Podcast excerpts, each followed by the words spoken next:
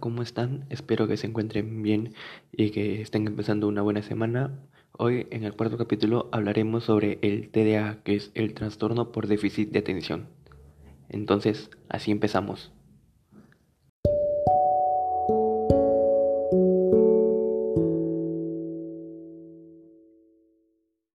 El trastorno por déficit de atención y hiperactividad, más conocido como TDAH, se considera una enfermedad del neurodesarrollo.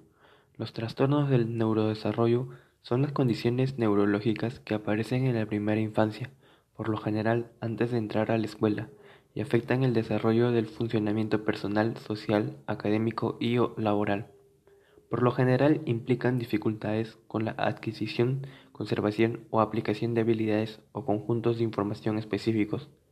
Los trastornos del desarrollo neurológico pueden implicar disfunción en una o más de las siguientes áreas como la atención, la memoria, la percepción, el lenguaje, la resolución de problemas o la interacción social.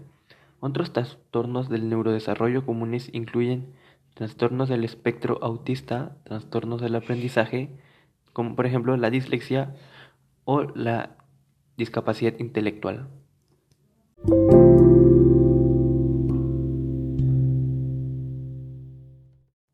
El TDAH en los niños.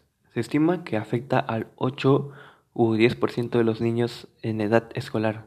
Sin embargo, muchos expertos opinan que se sobrediagnostican TDAH en gran medida por aplicación inexacta de los criterios. Según diversos estudios, existen tres tipos de TDAH, con predominio del déficit de atención, con predominio de hiperactividad o impulsividad y combinado.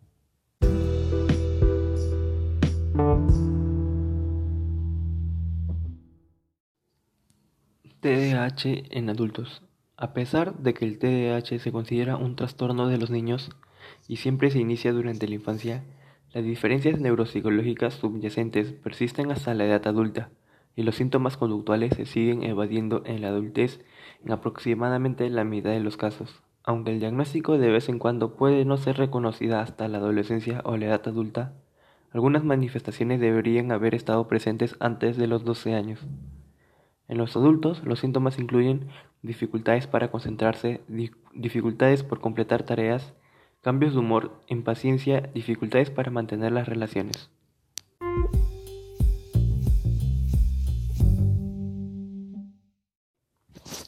Signos y síntomas del TDAH.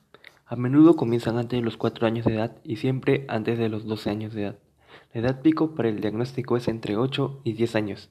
Sin embargo, a veces no se diagnostican hasta después de la adolescencia en pacientes que presentan el tipo con predominio de déficit de atención. Los signos y síntomas centrales del TDAH son falta de atención, impulsividad, hiperactividad.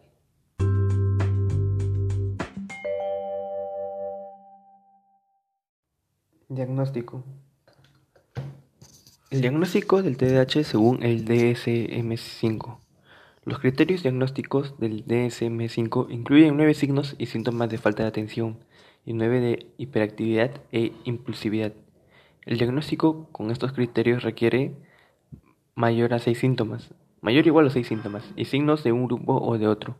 Además, los síntomas necesitan estar presentes a menudo por mayor o igual a seis meses, ser más pronunciados que los previstos para el nivel de desarrollo del niño, ocurre al menos dos situaciones, por ejemplo en el hogar y en la escuela, estar presente antes de los 12 años, por lo menos en algunos síntomas, interferir con el funcionamiento en el hogar, la escuela o el trabajo. Síntomas de falta de atención.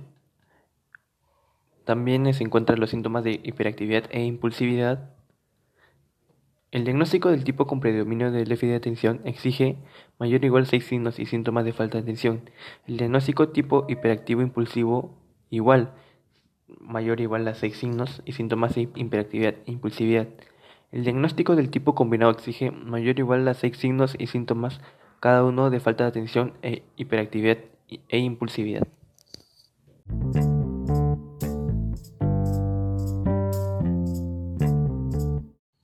Bueno, espero que les haya gustado el tema del TDAH. Eh, sé que esta vez la información fue un poco corta y es que estuve con eh, poco tiempo. Y les, les prometo que el próximo tema va a ser un poco más ya más extenso y más preparado. no olviden seguirme en Twitter como elgranpantro.15 y en Instagram como el.gran.pantro15. Que tengan un buen inicio de semana y vacúnense por favor, que la vacuna te protege del COVID y no te da internet. Hasta luego, gracias.